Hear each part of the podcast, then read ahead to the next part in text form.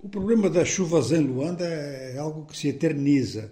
É algo que, por exemplo, para alguém como eu, vem de há décadas. Acompanham praticamente desde o nascimento.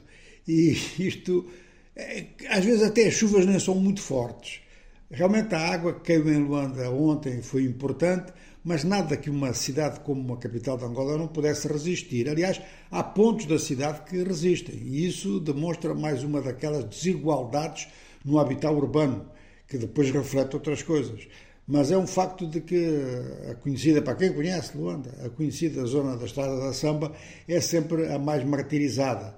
E depois há uma série de atalhos que os motoristas tomam em virtude dos obstáculos, eh, são atalhos que vão complicar o trânsito noutros pontos da, da cidade. Mas eh, não é só questão dos motoristas, é questão também da própria habitação popular, que é altamente afetada por isso. E nós, quando dizemos que há zonas da cidade que não foram atingidas, por exemplo, bairros novos como o Talatona, tiveram o seu trânsito normal e não se conhece problemas nenhums em relação a, a, ao estado em que estejam as construções. De maneira que aqui há realmente uma ausência de política urbana que, pronto, faz parte da história de Luanda. Eu disse, eu disse que é desde que eu nasci, mas quando a gente lê a história da cidade de Luanda, Situações desse tipo são citadas já no século XVII e talvez mesmo no século XVI. Bom, isto entrou na história e é preciso que a história evolua de uma forma um pouco mais positiva e que não se fique sempre nessa tradição da desgraça quando chove.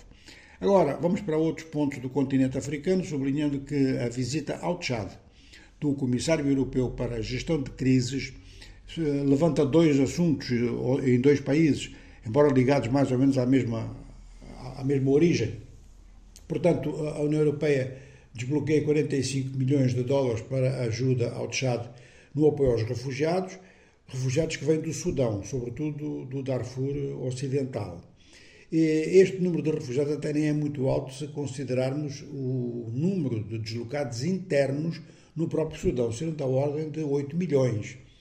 O Comissário Europeu para a Gestão uh, fez diversas considerações sobre os riscos do Tchad se o volume de refugiados aumenta e tende a aumentar, porque informações do Alto Comissariado para os Refugiados apontam para um acentuar dos combates dentro do Sudão. Ora, isto raramente é noticiado desta forma. A guerra do Sudão entrou em rotina e depois entrou na sombra das outras guerras que são mais importantes para as grandes chancelarias os grandes Estados maiores.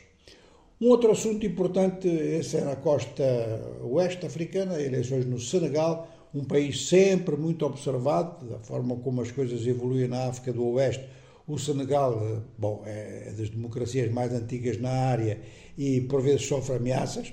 E então, neste momento, o Parlamento, a Assembleia Nacional eh, do Senegal, aprovou, até por larga maioria, a constituição de uma comissão de inquérito sobre prévias eh, eleitorais. Prévias são condições, eh, referimos-nos aqui a isso, condições para que o pleito eleitoral decorra normalmente e se entenda porque é que o Conselho Constitucional tomou determinadas medidas, por exemplo, o afastamento de Karim o filho do ex-presidente Abdoulaye Ouad, que foi afastado de, da, da corrida eleitoral.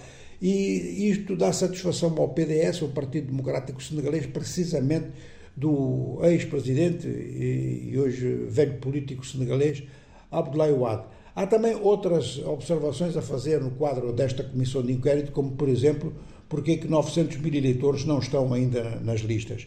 Portanto, temos a África hoje assim, desde uma meteorologia complicada por falta de intervenção a nível de políticas habitacionais e políticas sociais, e temos então o Senegal a trabalhar para que as eleições decorram sem contestação e que o caminho do Senegal seja muito diferente de alguns dos vizinhos que estão a enverdar por golpes de Estado.